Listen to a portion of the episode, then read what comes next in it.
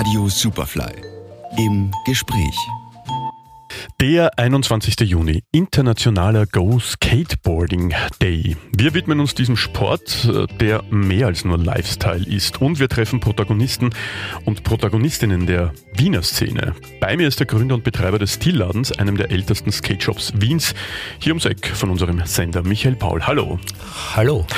Vielen Dank fürs Kommen. Ähm, Immer wenn, ich muss gleich mal was erzählen, immer wenn ich äh, im Büroset äh, sitze und wir sind ja wirklich ums Eck vom Stilladen und das Fenster offen habe, dann höre ich äh, dieses Geräusch äh, mhm. vorbeifahren. Mhm. Die rollen am Asphalt. Und ich rätsele dann immer, ob der Skateboarder gerade von euch kommt. Ähm, Michael, kannst du dich noch erinnern, äh, wie und vor allem, warum du zum Borden gekommen bist? Wie? Ähm das ist, glaube ich, eine ganz klassische äh, Geschichte, wie bei echt vielen anderen, durch meinen großen Bruder. War das so? Das war so. Der hatte irgendwann mal ein Skateboard äh, äh, nach Hause gebracht, hat sich damit drei Tage beschäftigt und ich habe mich danach ähm, fast 30 Jahre damit beschäftigt. Ganz einfach eigentlich. Ja. Aber wann war das? Äh, das ist jetzt eine schmerzhafte Frage. Äh, das war so 88, 88 89. Ja. ja. Da war ja schon Zurück in die Zukunft 1 ja auch ja. schon wieder äh, vergessen, fast. Ja, also vergessen. Na, vergessen nicht. vergessen nicht. Also war schon, war schon ein wichtiger Teil des Ganzen. War, ja. war das bei deinem Bruder so, glaubst du? Äh, ich glaube, das war so, weil er wollte auch unbedingt so eine, so eine rote, so eine rote Weste. wer, wer, wollte die nicht? Ja. ähm, zum Thema Skateboarden. Michael, spielt hier das Lebensgefühl, ich möchte das Wort Freiheit hier ein bisschen strapazieren, eine große Rolle, wenn man irgendwie da reinkippt? Ähm, ja, also es klingt jetzt absurd, aber es ist doch irgendwie äh, eine Art Lebensstil. Ja. Ähm, geprägt eigentlich nicht nur durch das aktive Skateboardfahren, sondern durch die Community und diesen ganzen subkulturellen Kontext, äh, ja. der da mit, mitschwingt. Ja so ein bisschen Gegenkultur natürlich auch. Ja, ja damals auf jeden Fall. Ja. ähm, man muss hier einen Ort, glaube ich, äh, erwähnen, der für euch damals extrem wichtig war, immer noch natürlich äh, Reminiszenzen hat, und zwar die Donauinsel. Das war mhm. der Hotspot, oder? Ja, das war der Hotspot und interessanterweise ist es noch immer der Hotspot.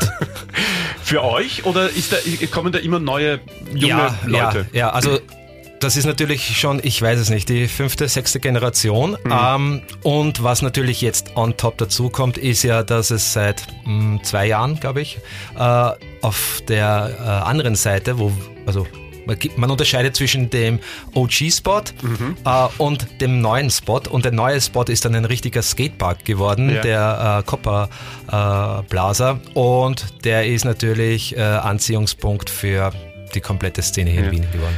Ähm, jetzt sprichst du gerade ein Thema an, nämlich Skateparks. Ähm, grundsätzlich ähm, war das Skateboarden, die Ursprünge war etwas Urbanes. Man wollte durch die Stadt, Stadt fahren, ist ja immer noch äh, eigentlich sozusagen der Höhepunkt im Leben eines Skateboarders, einfach durch die Stadt zu cruisen. Mhm. Aber irgendwann äh, kamen dann auch Skateparks. Ähm, mhm. Welche Rolle haben die damals gespielt, wie die ersten vielleicht gekommen sind und welche Rolle spielen sie immer noch? Ähm, ja, gute Frage. Also damals äh, gab es ja eigentlich gar nichts. Ne? Da hat man sich ja wirklich nur auf der, äh, auf der, auf der Straße bewegt und, und ähm, das hat dann sukzessive begonnen mit ein paar Parks, die leider aber nicht wirklich ähm, entsprochen haben, weil ähm, es erst eine gewisse, ein gewisses Umdenken äh, stattfinden musste bei der Stadt oder bei manchen Gemeinden ähm, dass es eigentlich ganz wichtig ist, die Szene einzubinden, wenn man einen Park baut. Ja. Also ich kann das jetzt mal vergleichen, wenn man Fußball spielt und äh, man kriegt einen Fußballplatz, der nur äh, halb so groß ist, mit Toren, die dreimal so klein sind und äh, statt Rasen äh, Asphalt. Also so war das am Anfang. Und das hat sich jetzt in den letzten Jahren geändert äh, und ich muss sagen, also man kann ja alles kritisieren und muss es auch, aber da hat die Stadt Wien doch einiges äh, auf, die, auf den Weg gebracht und es gibt mittlerweile richtig, richtig gute Parks hier in Wien und das hilft natürlich auch äh, der Szene größer zu werden, sich weiterzuentwickeln Ja.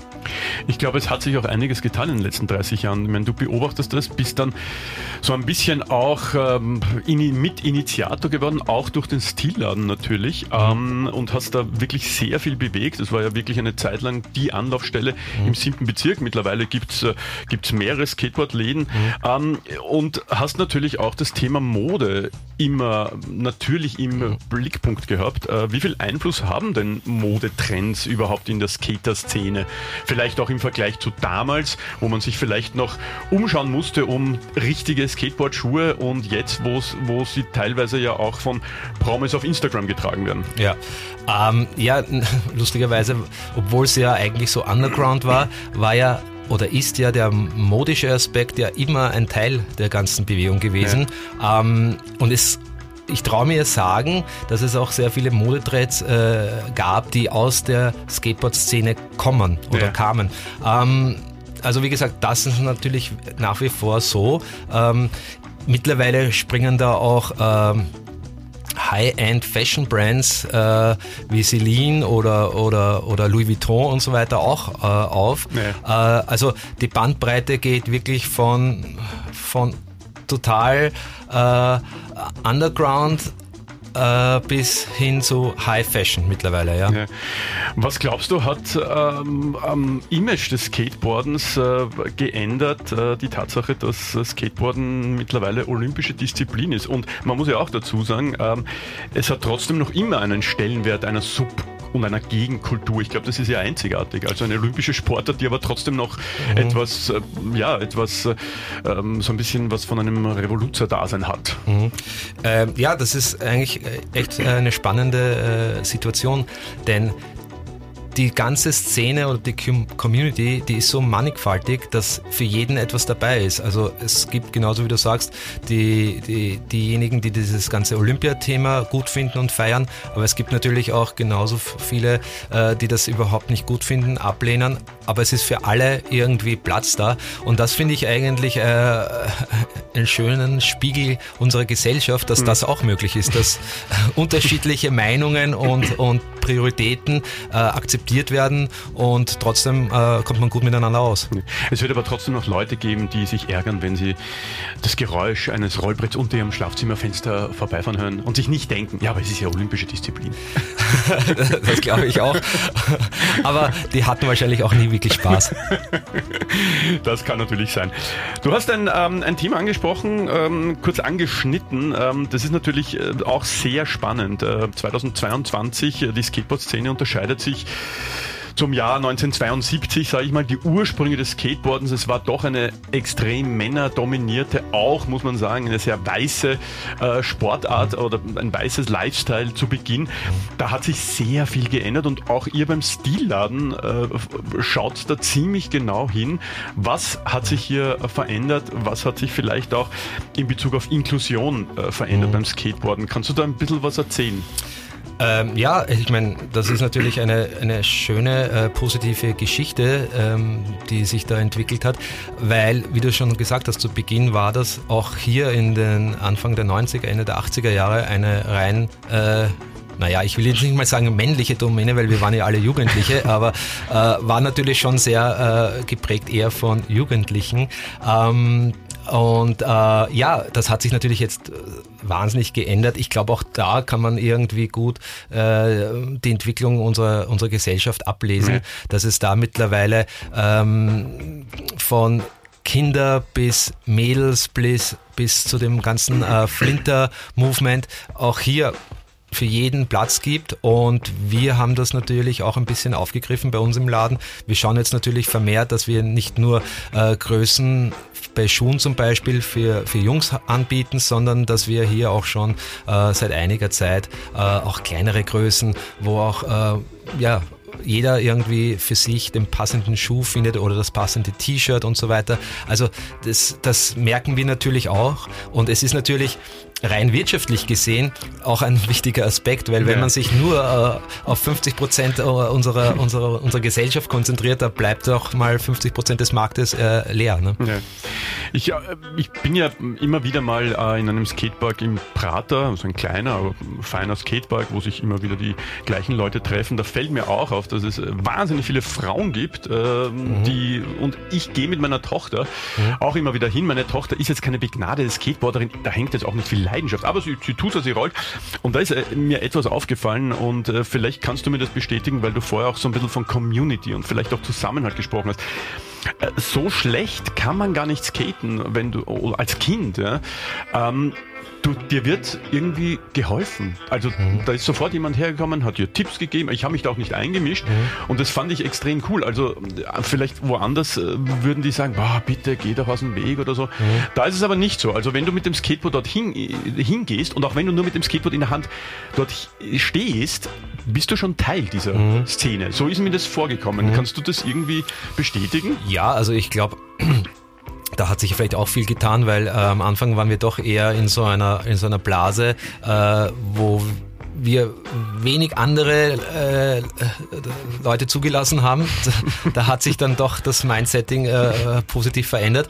Aber äh, das Schöne beim Skateboardfahren fand ich von Anfang an, dass es ja nie um Leistung gegangen ist oder Ja. nie darum gegangen ist, der Beste zu sein, Ja. sondern dass es einfach darum ging, Spaß zu haben und, äh, und mit seinen Freunden äh, abzuhängen oder einfach eine gute Zeit zu haben. Ja. Und das hat sich anscheinend in den letzten 30, 40 Jahren, Gott sei Dank, nicht verändert. Aber natürlich arbeiten, ähm, sage ich mal, motivierte Skateboarderinnen und Skateboarder ähm, auch an Tricks. Auch du hast es, du hast irgendwann mal angefangen und hier, glaube ich, ist äh, das Besondere am Skateboarden oder was, was Boarder grundsätzlich auszeichnet, dass sie einfach einen Schweinehund überwinden müssen. Denn du fällt, äh, es, es lässt sich ja nicht vermeiden, dass man fällt, dass Ja. man sich verletzt, Ja. dass man im Unfallkrankenhaus, das, das lässt sich kaum vermeiden, Ja. wenn man Tricks macht. Das war ja bei dir auch so, vermute Ja, ich. ja. Ähm, hast du da einen Tipp, wie man die, oder muss man da einfach dann wirklich reinkippen? Ähm, naja, ähm, warum fällt man hin? Um wieder aufzustehen. Und ich finde, das ist, das ist eine, eine, eine, eine, ein philosophischer Ansatz, den man ja auch äh, generell fürs Leben äh, äh, verwenden kann. Also man sollte sich nicht gleich äh, vom ersten Sturz oder vom ersten Fail irgendwie abschrecken lassen. Natürlich ist das auch manchmal ein bisschen mit Schmerzen verbunden, aber ich fand und eigentlich immer, dass sich dass sich's trotzdem ausgezahlt hat. Und wenn man das äh, sich selbst mal so gewisse Ängste über, überwinden kann, ist das generell, also muss ich nochmal sagen, ist das auch vielleicht für das normale Berufsleben oder für, den, für das normale Alltagsleben das sind schon, das sind schon ganz positive äh, äh, Dinge, die man mitnehmen kann. Ja. Ja. Ich glaube, alles spricht dafür, mit dem Skateboard in die Arbeit zu fahren und nicht mit dem Auto. Besonders in Zeiten wie diesen, ja. Ähm, du bist mittlerweile äh, selber Vater, ähm, bist jetzt nicht mehr 20, äh, bist nicht jeden Tag auf der Donauinsel.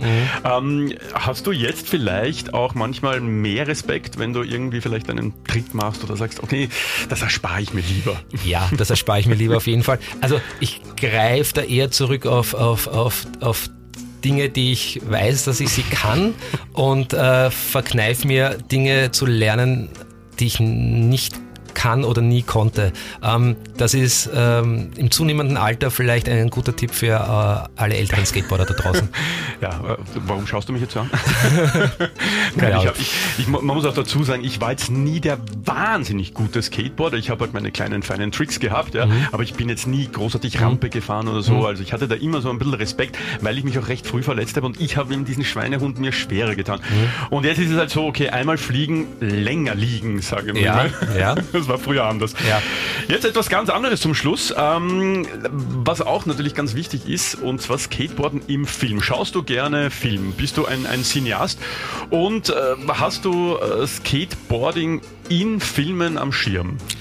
Äh, also Filme, ja, Cin Cineast vielleicht. Ähm, ja, also es gibt natürlich schon so ein paar richtig gute Filme, Ja, ja. die sich um dieses Thema drehen. Und ähm, da möchte ich eigentlich äh, den Film von Larry Clark, äh, Kids, Ja. hervorheben. Das war schon äh, für uns damals so ein, so ein Film, wo wir uns wirklich wieder äh, gesehen haben Ja. damals. Ja? Also Aber- das hat schon ziemlich genau den Zeitgeist getroffen. Ja, glaube ich auch. Äh, Ist aber jetzt gar nicht so ein super lustiger Film eigentlich, muss man sagen. Also Nein, sehr, also wer die Filme von Larry Clark kennt, äh, also das sind jetzt keine Komödien in dem Sinne. Ja?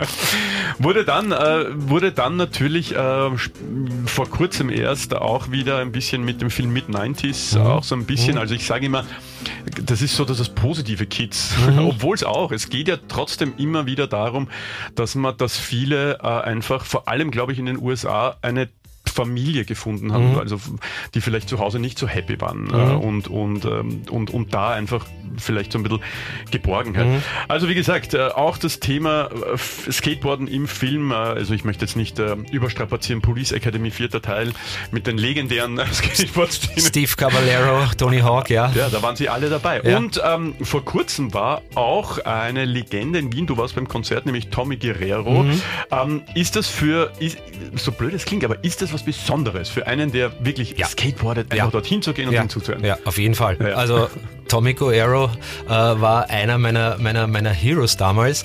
Ähm, mittlerweile auch schon in die Jahre gekommen.